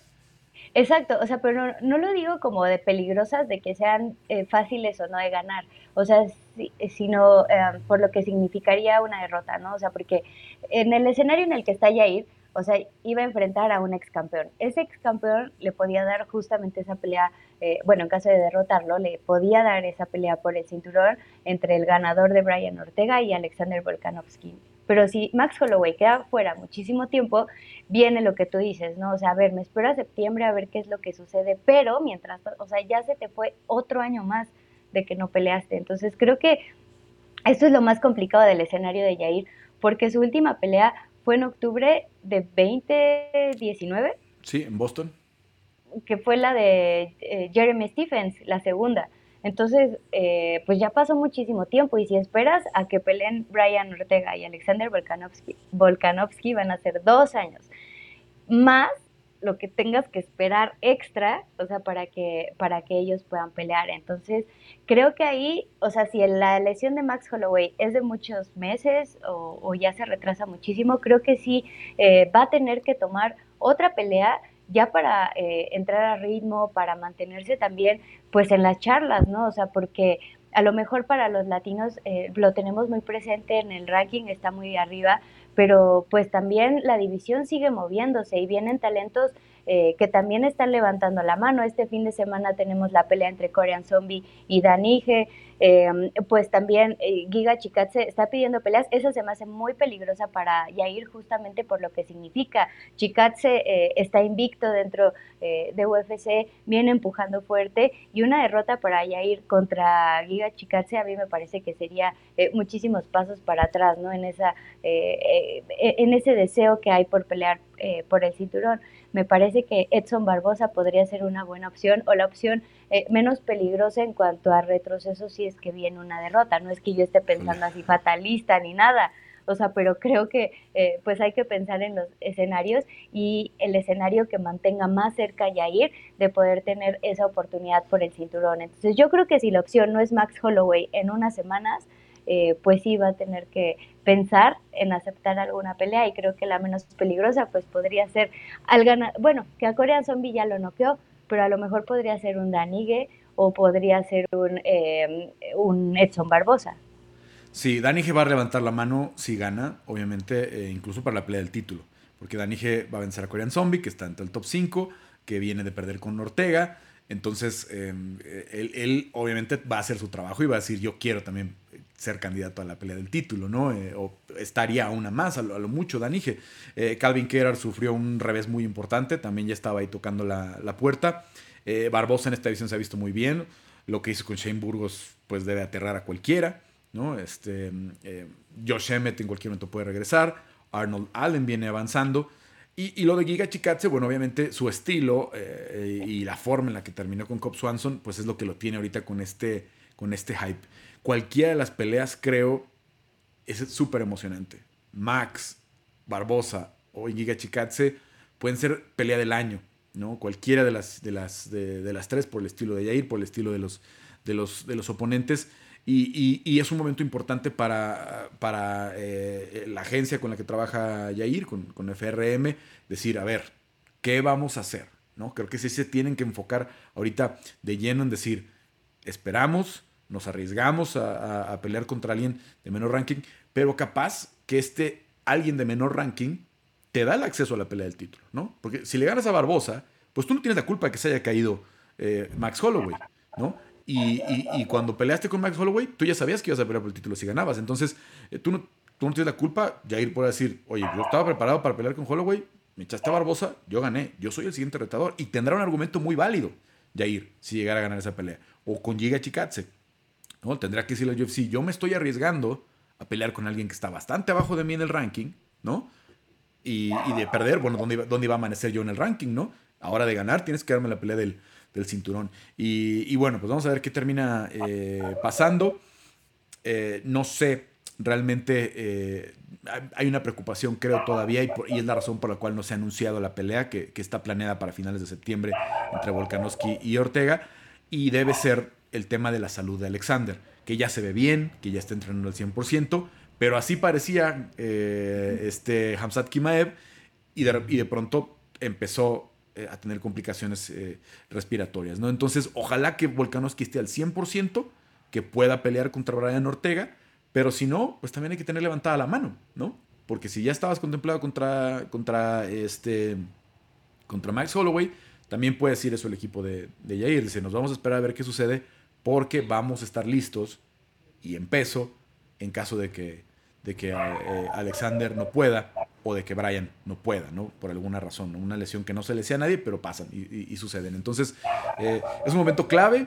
Eh, obviamente está con un equipo profesional, un equipo experimentado, que tendrá que tomar la mejor decisión con él en el momento más importante de su carrera. Ya sé, la verdad es que no quisiera. Waffle también quiere opinar. No, no es Waffle, es, es el vecino. Pero la verdad es que yo en este momento no quisiera tener que tomar esa decisión, eh, pero pues a ver qué pasa. Bueno, Cris, pues eh, muchas gracias. Obviamente era importante que platicáramos en este pues en este momento histórico, ya no es el día histórico, estamos ya muy lejos de la pelea del sábado, pero bueno, este, gracias por, eh, por, acompañarnos en este episodio especial de Peleando y ojalá que pronto pues, pues ya, ya podamos eh, regresar a, a, la participación de forma constante. Ya sé, ojalá, la verdad es que sí lo extraño y, y pues es muy cool siempre estar de regreso. Entonces muchas gracias por, por invitarme y también en una ocasión tan especial, ¿no? Porque creo que siempre va a quedar en nuestros coras esto. Sí, la verdad que sí, fue, fue un momento eh, muy emotivo, muy conmovedor. Eh, me da mucho gusto que mucha gente me felicita.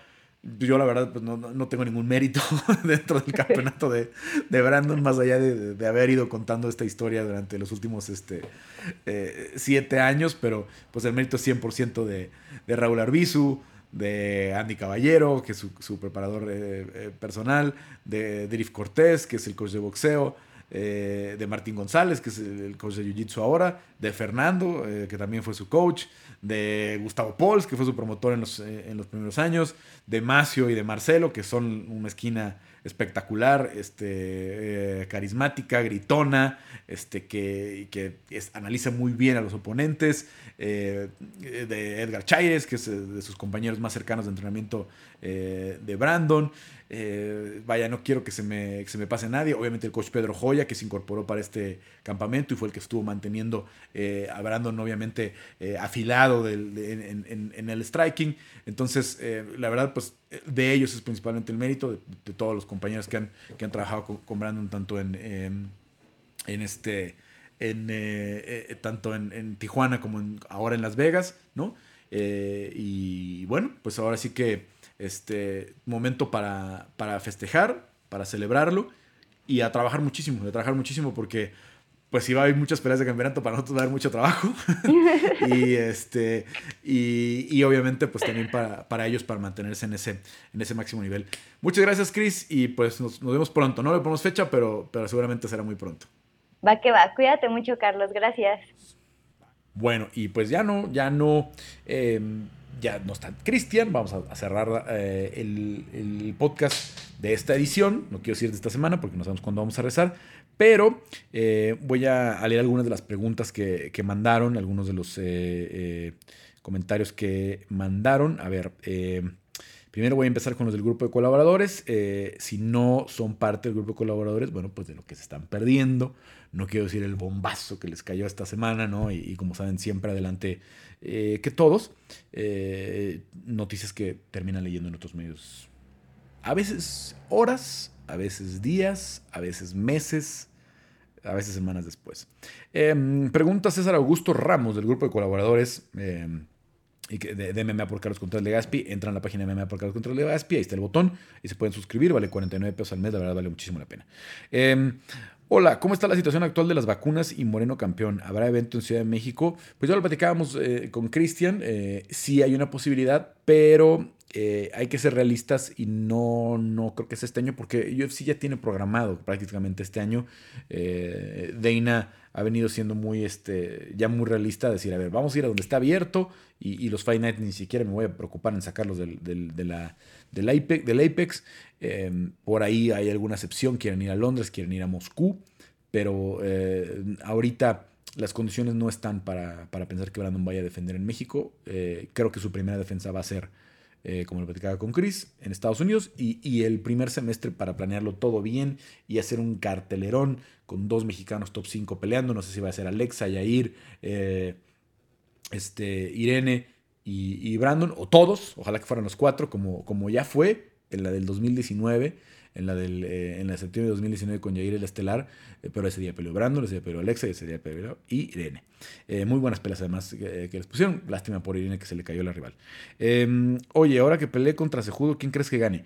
La verdad sería una pelea durísima, Sejudo está muy bien técnicamente, pero tiene un año retirado. No sé, no sé, obviamente es a mí lo que más me gustaría por el tema promocional, pero a Brandon no le interesa esa pelea.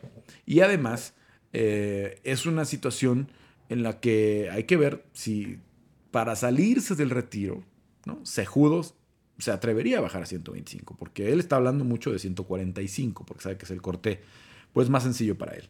Eh, ¿Cómo va a afectar la victoria de Brandon en el MMA mexicano? Bueno, afectar, eh, creo que en el tema positivo generalmente, ¿no? Es a lo que te refieres, eh, Manuel.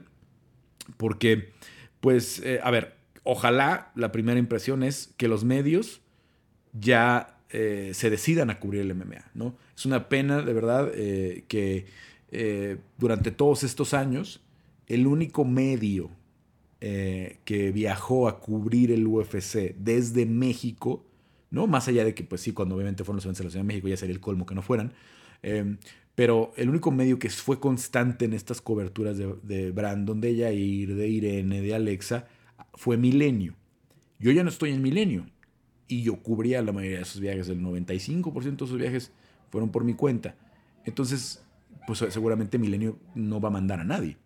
Entonces, ahora es el reto para, estos otros medios como eh, Record, El Universal, eh, Medio Tiempo, em, pues este, Reforma, eh, los medios grandes, ¿no?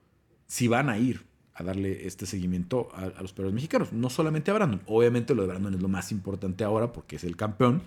Pero no solamente está Brandon. ¿eh? Hay muchos peleadores mexicanos.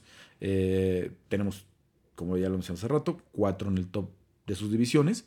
Y una base muy importante de peleadores que vienen, ¿no? Este, por ahí eh, Rodrigo está haciendo un esfuerzo por ir más con la gente de marca Claro. Vamos a ver, vamos a ver, ¿no? Y obviamente, pues yo ya todo lo que cubra y haga, pues va a ser por, por, eh, por ESPN Deportes.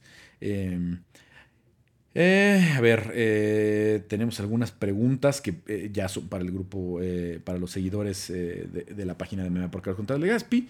Los voy a leer. Nada más esperen un segundito en lo que carga esto, ya me está saliendo el grupo.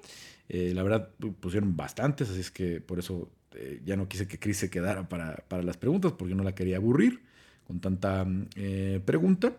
Pero Vamos a ver, a ver, a ver, a ver. Ahí están. Fueron 20 preguntas. Vamos a ver cuáles no son repetitivas, cuáles ya contestamos.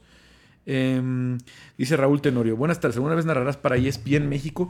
Pues de momento no. Eh, les explico un poquito eh, cómo están las estructuras, ¿no? Este, lo que se ve en ESPN eh, de la parte de los números para México depende de un área que está en Argentina que es con la que trabajan este Andrés Bermúdez, a veces su hermano Renato, está este, eh, el Tonga Reino, ahora incorporaron a. Entonces, esa no es el área para la cual yo trabajo. Obviamente, si yo hago una muy buena entrevista o un muy buen material, lo van a usar en, en, esa área, pero yo dependo de la, del área que es eh, US Hispanic, que es ESPN Deportes para los Estados Unidos, ¿no? Este, el contenido que yo genere eh, de la, prioridad para allá. Este, ojalá que sí, obviamente es algo que me encantaría, pero todavía hay muchas, este, hay, mucho, que, mucho camino por, por recorrer. Em, yo lo he hablado con Andrés, lo he hablado con Gastón, eh, no conozco personalmente a sus productores, pero saben que obviamente de mí está toda la disposición de hacer algo durante las, las transmisiones en, un futuro, ¿no? Habría que acomodarse. Eh, Leonardo Gómez, teniendo en cuenta que Figueiredo fue dominado y que posiblemente no le den la revancha inmediata, tú que has estado cerca de Moreno, ¿quién crees que tenga más ganas de defenderse a la Espina? ¿Ascaró por ese empate o contra Pandoya, que lo derrotó en, dos, en ocasiones, ranqueados 2 y 3 de la división respectivamente? Ya lo platicamos un poquito, ¿no? Este, eh, ojalá que no se meta en el rollo mental de enfrentar forzosamente a Pantoya, pero creo que esa pelea va a suceder. Em, ¿Qué posibilidades hay Askarov en un rematch contra Moreno? ¿Quién crees que vaya por el título? Bueno, Askarov tiene pelea con Alex Pérez y de ahí va a salir el, rival. Eh, ¿Cómo se sintió el ambiente, el evento con los mexicanos? Nate la estrella que es Adensaya. Bueno, eh, los eh, Adesanya, perdón, son de verdad, este, la gente en Arizona se entregó muchísimo.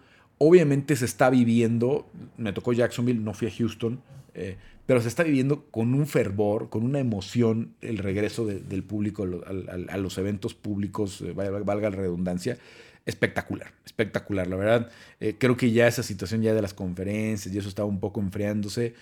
Iba muy poquita gente a los, a los este, entrenamientos públicos. Hoy todo se está viviendo con mucha mayor intensidad porque la gente está ansiosa de regresar a los eventos en público. Israel Cervantes, dos, de los peleadores y peleadores mexicanos que actualmente están firmados con UFC, ¿cuál crees que sea el más cercano a tener un cinturón? Obvio sin contar a Moreno. Bueno, pues obviamente ahí no hay mucho em, que, darle vueltas. Jair está a una pelea, ¿no? Sea que esperen a, Max Holloway, o sea con Barbosa, con Chikatse, con quien sea. Jair gana una más y puede ser el contendiente. Incluso, vamos a ver cómo se desenvuelve todo este rollo, pero no le sorprenda que Jair sea el siguiente retador al título sin pelear. Vamos a ver cómo se desenvuelve. Vamos a ver cómo se desenvuelve, pero todo puede pasar. Jay es el que está más cerca. Alexa eh, creo que tiene que ganar un par, ¿no? Porque obviamente cambió de división, eso la retrasó un poquito. Eh, y Irene está también en una pelea. Entonces, eh, vienen meses interesantes. Ya lo platicábamos con Cristian. Em, Estimado Carlos, un gusto saludarte, dice Julio César. Aprovecho para felicitarte por la cobertura que le diste a Brandon Moreno, no solo en esta pelea, sino desde que inició en el ámbito de las MMA. Así que tú, debes subir, eh, tú sí te debes subir al barco de este triunfo, bien merecido lo tienes. Cuéntanos qué se siente ver nacer una futura estrella, ser corrido injustamente desde una promotora después de verlo consolidado levantado en el título. La verdad, es un premio, eh, para mí, me da mucho gusto, me da mucho gusto por Brandon, me da mucho gusto saber que hoy tiene una estabilidad económica, que tiene eh, patrocinios, que tiene trabajo en las narraciones, que tiene el podcast, porque es un chavo que se lo merece. Em, les, les, cuento que es una apuesta que he hecho no con Brandon, eh, con 15, 20, 50 atletas a lo mejor en toda mi carrera. Yo empecé en, los medios, eh, en el periodismo deportivo en el año 2004. Empecé a publicar en periódicos en el año 2002 en el Universal. Ya voy a cumplir 20 años, 20 años. No me veo tan ruco, pero sí estoy bien ruco. Em, entonces, em, tuvo una, este, yo apostaba por muchos atletas de muchas disciplinas. Eh, uno de ellos, por ejemplo, es Oscar Valdés, ¿no? Este, desde su primer ciclo olímpico. Y por eso me dio un gustazo cuando le ganó a, a, a, Berchelt. Lástima que tuvo que ser con otro mexicano esa super pelea que, que dieron Oscar y, y, el Alacrán, ¿no? Pero este, yo, yo siempre vi mucha gente que no creía en Oscar, que, que, que lo veían como un campeón menor, como si no fuera como si no tuviera el mérito de otros campeones eh, mundiales mexicanos de boxeo. Y la verdad es que ha venido demostrando todo lo contrario, ¿no? Este, me gustaría un día verlo, eh, no sé si con Lomachenko, no sé si con Teofirmo, este, pero que subiera todavía más de división y verlo eh, pues crecer y todavía ver más bolsas, ¿no? En su momento se los podrán contar, ¿no? Este, yo hace, antes de meterme lleno al MMA, este, me metí muy, me clavé muchísimo con los deportes de acción.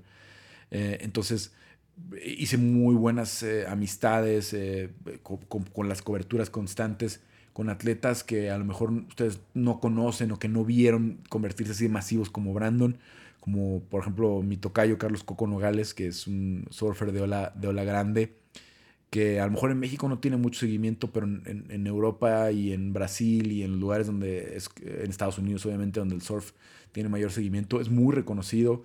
Está haciendo una película biográfica este, con él, lo llevaron a los premios Laureos ahí con Roger Federer, con Lewis Hamilton, este, y, yo fui de los primeros que, que él hizo sus primeras entrevistas allá en el diario Record hace 17 años ya casi.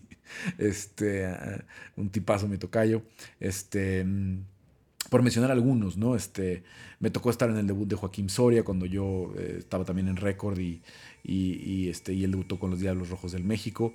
Eh, de ahí darle mucho seguimiento, cuando tiró el sin hit en, el Pacífico, cuando por la regla 5 acabó este, con el equipo de Kansas, eh, una serie de, situaciones que me dio obviamente mucho gusto también ver a Joaquín eh, crecer así.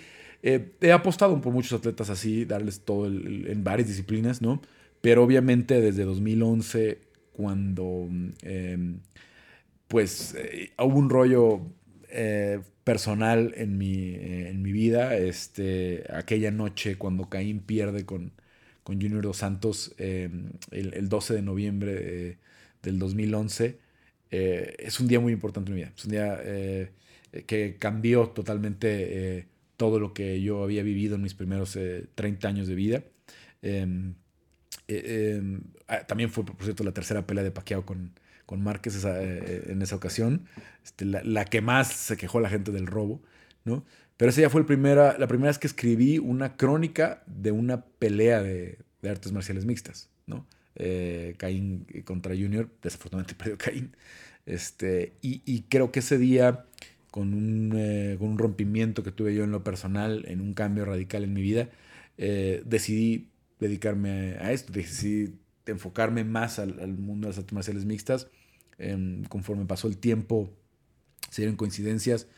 Eh, en ese entonces el UFC traía una estrategia fuerte de relaciones públicas. Invitaron a algunos eventos eh, a ver a San Pierre, a ver a Lesnar. Eh, mi plan original no era ir a esos viajes porque yo no podía, pero mis compañeros no tenían tiempo de ir. Entonces empecé yo a asistir a esos eventos. 146 fue el primer evento que estuve ahí en persona, 148. Se acabó después la estrategia de pay-per-view, de, llevar a los pay-per-views a algunos periodistas, no iba nada más yo, iban periodistas de, Reforma, de Récord, de, de Tebasteca, de varios, de varios medios. Se acabó después la estrategia y yo decidí por mi cuenta seguir, seguir este, y ya, pues la, cuenta ya va en 80 eh, eventos. Entonces, mm, por supuesto que me dio mucho gusto lo de Brandon, eh, pero ese ha sido mi trabajo, esa, ha sido la, decisión que yo tomé. Eh, entiendo a muchos eh, colegas y, los respeto mucho que son súper puristas, que piensan en esta visión del periodismo de, de Kapuczynski, en la que todo tiene que ser negativo, en la que todo tiene que ser crítica, que piensan que ir a una conferencia de prensa a reventar y hacer enojar al técnico de la América es periodismo. Eh, el periodismo también sirve para construir, el periodismo también sirve para desarrollar y esa ha sido siempre mi visión, siempre, siempre, siempre, desde eh, mi primer día en, el diario Record, que, fue el diciembre de 2004, esa era mi intención, ¿no? Tomar esas historias que no estaba contando nadie, ¿no? Uno de los primeros trabajos que hice, y un día se los voy a enseñar, por acá tengo mis recortes de, lo que hice en Diario Record, fue con la selección de rugby eh, de México, que mucha gente ni siquiera sabía en ese entonces, y, cuando llegué con mis editores les dije, oigan, ese quiero ir a hacer un especial con la selección de rugby, y pedí un fotógrafo y me decían, ¿cómo hay selección de rugby en México? ¿No? Y se burlaban, oh, ahora vamos a empezar a cubrir rugby, ¿no? Y handball y cosas, y, ¿no? Este, y hoy, por ejemplo, ya no me quedé tan cerquita, pero en aquel entonces sí hice entrevistas con el entrenador, eh, este, con la gente de la federación, con los jugadores. Este, fui al campo de Tres Ríos, que estaba hasta casa de la refregada y por la carretera en el Estado de México. Este, eh, y, hoy me da mucho gusto ver que ya, por ejemplo, ya hay una estructura mucho más grande, mucho más gente jugando rugby. Me tocó ir al aeropuerto a recibir al, primer equipo del, de Sevens que había ido de rugby. O sea, no es algo que solamente hice con Brandon, ¿no? obviamente eh, ha sido lo que ha explotado mayor a nivel mediático, pero así ha sido, así ha sido mi decisión en mi carrera, ¿no? No es normalmente lo más, lo más lucrativo, ¿no? Porque apostar por estas causas perdidas, este, normalmente no hay mucho dinero de por medio, ¿no? No hay marcas ni, ni este tipo de cosas, pero al final de cuentas, este, que te patrocinen eh, las coberturas y así, pero obviamente pues la mayoría del dinero está en el fútbol. Pero también tuve la suerte de cubrir muchos eh, los deportes masivos, ¿no? Eh, fui a 13 Super Bowls, eh, fui a tres Juegos Olímpicos, a un Mundial, a una final de la Champions, a veintitantos, treinta y tantos partidos de Champions y de Europa League, al clásico en, en, Madrid, al clásico en Barcelona, a un Chelsea United en, en, el Teatro de los Sueños, este eh, incontables partidos este, interesantes. Pude ir a ver a mi Athletic Club en, la noche histórica del, eh, partido eh, con el Sporting de Lisboa en el viejo San Mamés, cuando llegaron a la final de, la Europa League. En fin, no nada más me dediqué a las causas este, perdidas, pero la verdad es que, pues sí, sí es una gratificación importante ver que hoy eh, Brandon está en ese nivel, ¿no? Eh, Alfred Gómez, ¿qué fue lo primero que pensaste cuando Figueredo tapeó? No me pude contener y, dije en inglés porque estaba en medio de mis ahora compañeros, eh, Bredo Kamoto y Mark Raimondi. No sé si ya lo hicieron a propósito la gente de, de PR de UFC, ponernos juntos a los, a los, a los tres de, de ESPN, aunque yo soy para ESPN Deportes. Este, y nada más dije, hit up, hit up, hit up, porque estábamos ahí los tres ahí súper clavados, ¿no? Este, eh, obviamente no, hay que mantener la cordura y hay que mantener la objetividad, este, pero sí, pues sí, sí vi el tap y, y, no, puedo, no, puedo, no negar que, me emocioné, ¿no? Porque este, pues fueron, fueron meses muy intensos de, de, de noviembre para acá, con toda esta historia de Brandon peleando por el título. Em, Iván Villegas también pregunta eh, que si Brandon puede defender el cinturón de México algún día. Si, si logra retener, que ojalá que así sea, por lo que implica para México. Creo que el primer semestre de 2022 vamos a ver el cinturón en México. Eh, ¿Crees que lo de Brandon eh, le dé más confianza para los mexas que pelea pronto? Sobre todo, no sé si, obviamente va a ser una inspiración para muchos peleadores que hoy están jovencillos, ¿no? Este, pienso a lo mejor en un Francesco Patrón, en un, este, eh, Dani no, porque Dani ya está como en un camino más eh, eh, avanzado. ¿Quién más podría ser? Em, de los, estoy pensando en los que están chavitos, que tienen 18, porque obviamente ya hay una serie de prospectos muy grandes de los que mencionábamos hace rato. Este, pero en estos que hoy tienen entre 17 y, y, 20 años, que ya están peleando en ligas locales como JFL, como UWC, como Lux, como Naciones que vean que un chico como Brandon, que empezó en un WC en Tijuana, este, eh, pues llegó hasta allá, ¿no? Que, que vean y, que creen. Eso creo que va a ser una inspiración. No vamos a ver ese efecto en los siguientes 5 o 6 años, ¿no? Obviamente, porque, por todo lo que va a influenciar.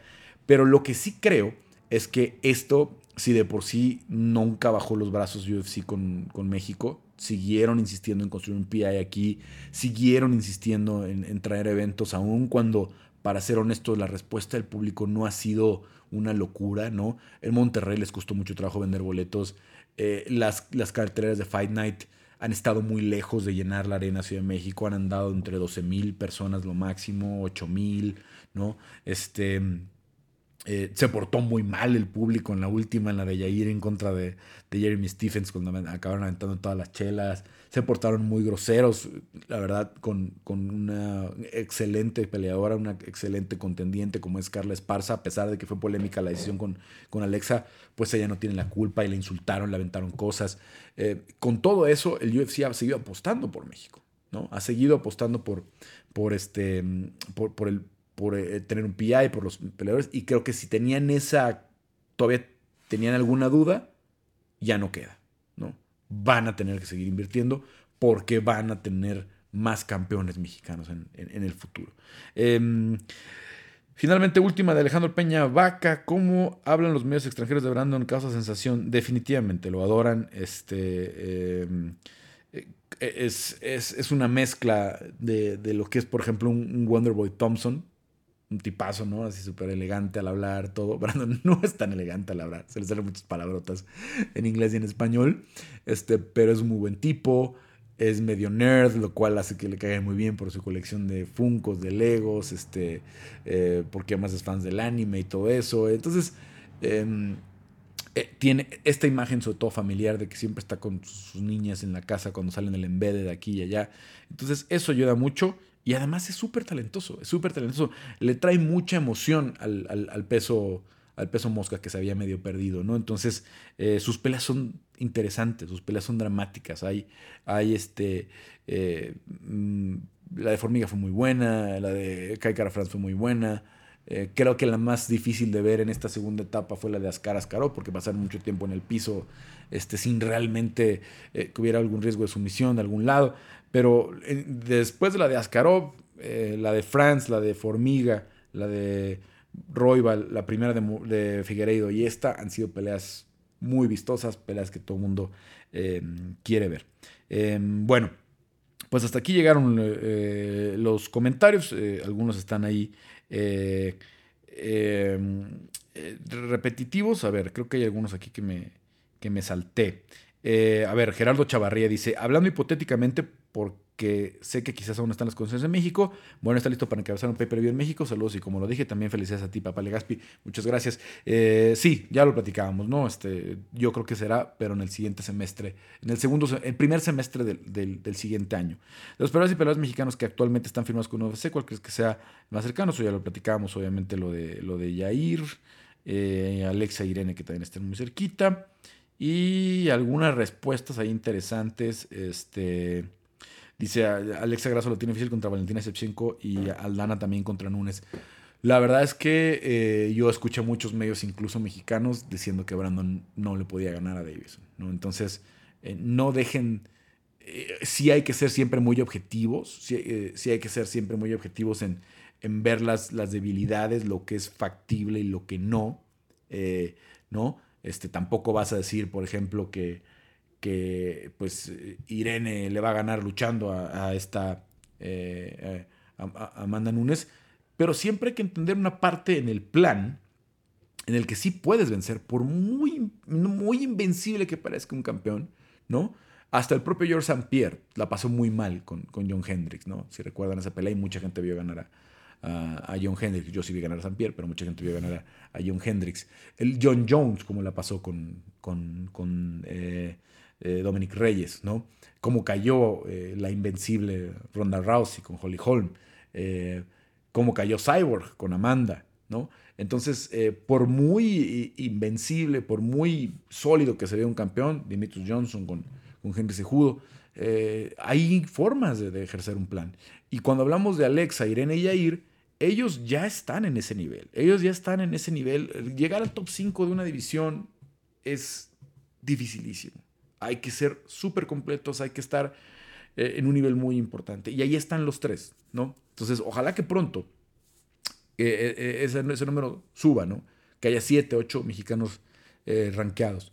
Pero ahí va, ahí va el camino, no hay que desesperarse. Estamos en un muy buen momento, estamos en un momento eh, de, una, de una doble eh, generación. Están muy jóvenes. Eh, Alexa, Jair y Brandon son menores de 30. La única de los ranqueados mayor de 30 es, Irene, pero también Irene tiene la ventaja de que llegó tarde al deporte, o sea, ella terminó su carrera y, luego después se empezó a involucrar con las artes marciales mixtas, entonces tiene, no tiene el, recorrido o el daño físico que normalmente tiene alguien mayor de, de, 30 años, entonces creo que todavía también tiene muy buenos años eh, de recorrido en su carrera. Entonces, em, estamos en un muy buen momento, dos generaciones, incluso hasta eh, tres, pensaría yo, de, peleadores que van a estar dentro del, del, del UFC. Y bueno, pues viene, viene, vienen cosas este, muy, muy interesantes, ¿no? Entonces, vamos a estar al pendiente. Eh, vamos a seguir eh, cubriendo. Obviamente eh, voy a hacer lo posible por regresar lo más pronto posible, lo más pronto posible, la redundancia, lo más pronto con, con, peleando, pero a final de cuentas este, lo más importante es que estamos trabajando en que esta plataforma cada vez sea más sólida, que tenga mayor respaldo y ojalá que pronto les tenga muy buenas noticias. Gracias a todos por compartir. 31 millones de impresiones tiene MMA porque los controles de Gaspi en los últimos, este, en el último seis meses, desde noviembre para acá, poquito más de seis meses, desde el 1 de noviembre para acá. Eh, mucho generado obviamente por, por, lo que hizo Brandon, pero también por las coberturas de los pagos por eventos, etc. Eh, y les agradezco muchísimo. ¿no? Eh, sé que a veces no lucen tanto los números, sobre todo en YouTube, que, es un canal que, que, le hemos puesto poquita atención, pero ahora es que en Facebook nos va muy bien y queremos seguir creciendo. Entonces, les agradezco muchísimo. Eh, ya lo saben, eh, suscríbanse al canal de YouTube en Papá Legaspi, suscríbanse a MMA por Carlos Contreras Legaspi, si pueden entrar también al grupo de colaboradores y antes de que se nos acabe ya la mercancía, usen su código ROCKMMA en rockte.mx y se podrán llevar, pues obviamente, las gorras, los hoodies, las playeras, todo con el 20% de descuento. Hasta aquí llegó este episodio de Peleando, nos vemos muy pronto, yo soy Papá Legaspi, pásensela bien.